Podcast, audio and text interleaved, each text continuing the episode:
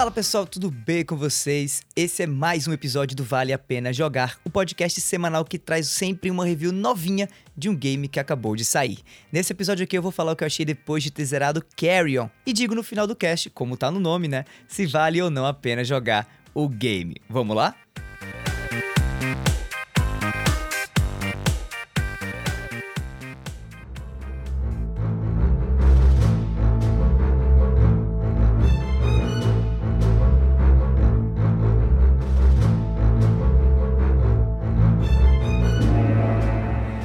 Seguinte, você já viu algum filme de terror que te fez torcer mais pelo monstro ou pelo assassino do que pelo mocinho ou pela mocinha que tinha nele? Ou sei lá, você é aquela pessoa que pensa que quanto mais galões de sangue falso a galera use em um filme de terror, melhor. Tipo aquela cena do Iluminado, sabe? Aquela das portas do elevador virando um banho de sangue. Pois é, ela é uma das tuas favoritas. Pois se for, meu amigo e minha amiga, eu tenho um jogo perfeito para você, tá? Talvez nem tanto para mim, mas com certeza Carrion é um game que deixa bem claro para quem ele foi feito. Nele você não só torce pelo monstro do filme, tá? Como você joga controlando o monstro desse filme. É isso aí. Seguindo a mesma pegada de Man Eater, outro jogo que a gente já trouxe aqui no cast, em que você controla o tubarão assassino ao invés dos caçadores humanos, Carrion te faz sentir na pele, ou seja lá o que seja, aquela gosma vermelha que cobre o teu corpo, de uma criatura monstruosa que está aterrorizando uma base subterrânea cheia de humanos deliciosos para devorar. Desenvolvido pela Phobia Game Studios, nome super apropriado para os responsáveis pelo jogo, né?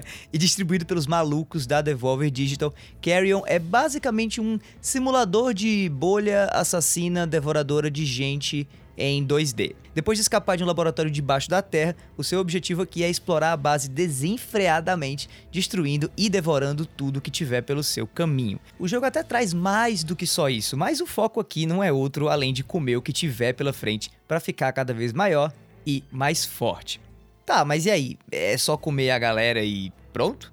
Bom, sim e não. O jogo traz também mecânicas de exploração ao estilo Metroidvania, com fases ou espaços diferentes da base para explorar e que vão sendo desbloqueados ao passo que você explora o mapa, encontra novas habilidades ou simplesmente fica mais forte e daí consegue chegar a cantos que antes eram inacessíveis, né? Durante o game você explora várias instalações militares e laboratórios que retêm upgrades que você ganha e acumula pro arsenal de habilidades da tua criatura assassina que você controla em Carrion. As habilidades são as mais variadas possíveis, inclusive. Tem projéteis que você lança do corpo, teias para prender os inimigos, até espinhos que você pode criar instantaneamente para moer ainda mais os pobres coitados que passam pelo teu caminho. Esses upgrades, além de te deixarem mais fortes, também servem como formas de explorar áreas inacessíveis a priori, né, do mapa do jogo, tipo um Metroid, um Castlevania ou até mais recentemente aí um Ori and the Will of the Wisps da vida mesmo. Os tentáculos do teu bicho são a arma principal que você usa contra os seus inimigos e que você controla usando os analógicos do controle e os gatilhos também.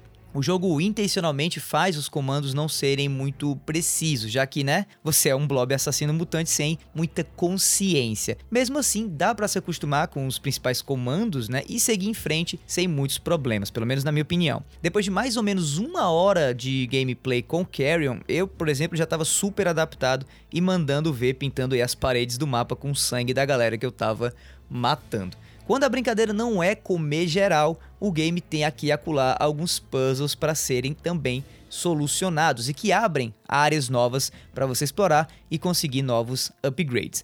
A maioria desses puzzles é tipo aqueles quebra-cabeças que envolvem um portão fechado e um interruptor que está escondido ou que está de alguma maneira inacessível em alguma outra parte daquela fase. Do meio para o fim do jogo a coisa fica até bem mais divertida em relação a esses puzzles, já que eles vão ficando mais complexos, mas no começo é tudo bem fácil, sinceramente, o que não é ruim, já que a diversão principal aqui não é resolver puzzle, mas sim comer gente, né?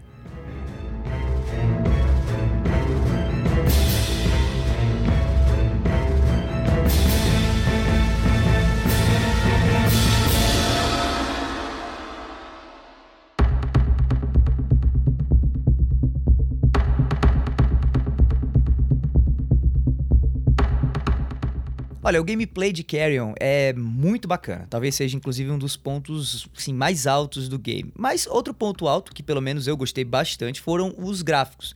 Em relação a eles e à própria direção de arte, né? Carrion é sim mais um de uma longa liagem de games indie que trazem a famosa pixel art, mas felizmente nesse caso o estilo visual casa muito bem e até ajuda, considerando que o game é mega sanguinolento, né? E acaba deixando tudo menos fotorrealista. E daí, as pessoas que têm mais problema com, com violência, com aquele gore, né? E que ficam incomodados com isso, por exemplo, em um filme, podem não ter muito problema, apesar da pegada de Carrion ser exatamente essa. Em termos gerais, o jogo é bem bonito e também através da sua do seu estilo visual, ele acaba tornando a diversão com o game algo acessível até a pessoas que não curtem muito filmes de terror ou horror. Os ambientes do jogo são bem desenhados, os inimigos são fáceis de enxergar e a animação, tanto das suas pobres vítimas como do próprio monstro que você controla, é um negócio bem, bem da hora. Falando especificamente do monstro, deve ter dado um trabalho absurdo animar tantas partes diferentes de uma maneira tão realista, em tantas direções diferentes também que você pode andar pelo mapa. Mas no fim, o lance é que a coisa deu muito certo. É verdade que, pelo fato do game se passar inteiro dentro de um único hub, né, ou base de pesquisa subterrânea, o design das fases acabe sendo um pouco repetitivo. Mas quem sabe seja um daqueles casos em que, em DLCs futuros que venham por aí, a gente perceba mudanças radicais no visual do ambiente, exatamente para destacar né, um, um jogo original das expansões que virão talvez por aí. Mas pelo menos no jogo padrão, tá? O mapa inteiro é bem igualzão do começo ao fim. Não foi algo que me incomodou muito, mas tá aí, tá dito, tá? É, outra coisa que também não é lá essas coisas todas assim, mas que de maneira padrão, assim, de maneira bem básica, é bastante competente, é a trilha sonora. E falando dela agora, ela é meio qualquer nota, sabe? Tipo, se você assistir a qualquer vídeo desse game, fica claro que a pegada aqui não foge muito do que eu disse lá no começo dessa review. Então a trilha meio que vai nesse mesmo pensamento, tá? Ela serve para criar tensão e deixar tudo com aquele ar de abre aspas, vai dar merda pra essa galera logo logo, olha o bicho vindo aí, fecha aspas e coisas desse tipo, tá? Então, tipo, não vai querendo jogar Carrion achando que só por ele ser pixel art vai rolar aquele pop futurista com sintetizador ou coisa do tipo na trilha sonora, não, tá? O que não faz o game ser ruim por conta disso. A trilha sonora, no caso aqui, ela é muito mais suporte do que um ponto que, que faz o jogo se diferenciar dos demais. Ela basicamente serviu para reforçar o clima divertido do gameplay. Fez seu trabalho, mas não chamou muito a minha atenção.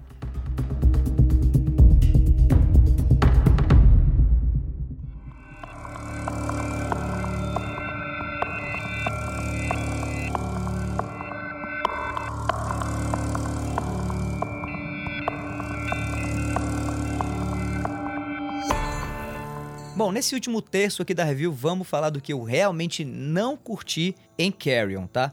Apesar das fases serem desenhadas de maneira bastante intuitiva, e isso é muito legal, eu confesso que eu me perdi muito durante a minha jogatina com o game, especialmente nas partes mais pro meio do mapa, onde fica o, o hub central, né, que inclusive é onde você nasce. Não existem pontos de referência óbvios em quase canto nenhum, mas o maior crime mesmo do jogo em relação a isso é que não existe um mapa que você pode consultar para se achar em nenhum momento do jogo. Daí, basicamente, vira e mexe eu me via vagando, meio sem rumo, depois de ter concluído uma parte do mapa, rezando a Deus ou ao demônio, né, para encontrar algum ser humano vestido diferente dos outros que eu tinha acabado de trucidar, para me indicar talvez aí que aquela ali era uma área nova. Agora, é bom lembrar novamente que a gente não está controlando nesse jogo um grande herói, ou o filho do Drácula, nem qualquer semblante de criatura que pareça ter um cérebro. Você é um blob maldito dos infernos, então talvez seja intencional, né? Que a sua caminhada pelo mapa seja meio errática mesmo. Bom, felizmente o controle da criatura em si é mega divertido, tá? Então, meio que não incomoda tanto assim ficar perdido de vez em quando mas que dava para ter um mapinha no canto da tela ou nos menus de pause do jogo, ah, isso dava. Outra coisa que me incomodou muito em Carrion foram alguns puzzles que exigem o uso de várias habilidades diferentes. Isso porque algumas habilidades só podem ser usadas quando você tiver com um nível de life específico, sabe? O que é algo diferente, sim, mas que eu achei bem estranho e meio desnecessário. Por exemplo, a habilidade de lançar teias com seus tentáculos, tá? É uma das primeiras que você desbloqueia no jogo. Mas logo logo ela é substituída por uma outra habilidade mais forte, ao passo que você também vai ficando mais forte, você vai crescendo, você vai evoluindo. Daí, se você perder life, você meio que diminui de tamanho e volta a ter essa habilidade das teias, entendeu?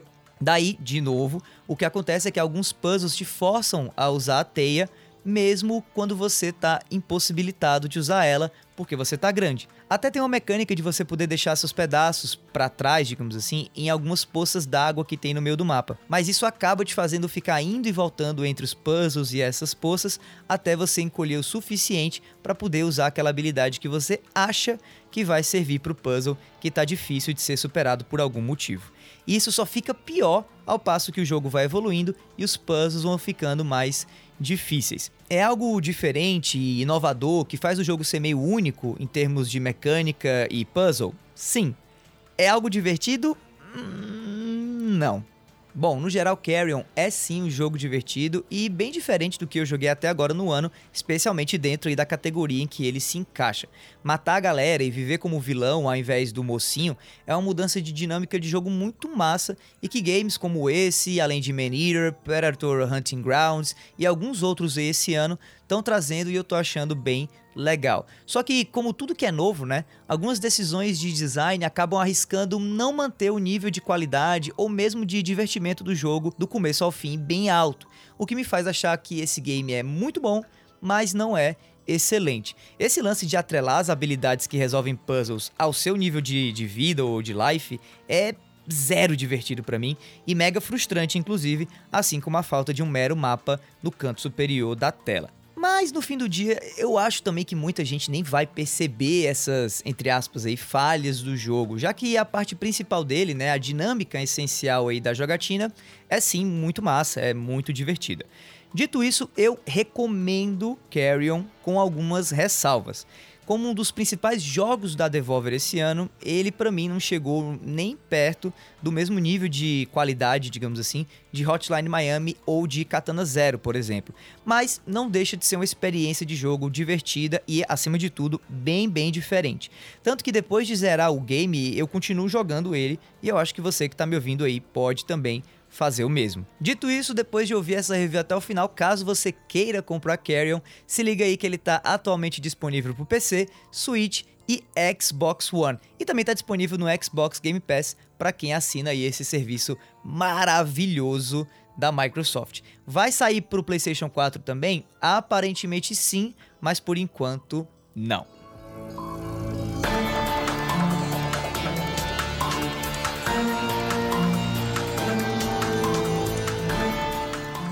Bom, galera, é isso. Esse foi mais um episódio do Vale a Pena Jogar. Se você não conhecia o cast e gostou do que ouviu aí, assina o feed e fica ligado que toda sexta-feira tem sempre uma nova review de um novo jogo que lançou naquela semana. E se você já é ouvinte do Vale a Pena Jogar, primeiramente, muitíssimo obrigado, tá? De coração mesmo. E em segundo lugar, por favor, ajuda a gente a crescer o número de ouvintes do cast. É bem facinho, na real, né? Basta pegar esse episódio aqui e compartilhar o link dele com um amigo ou uma amiga sua e pronto.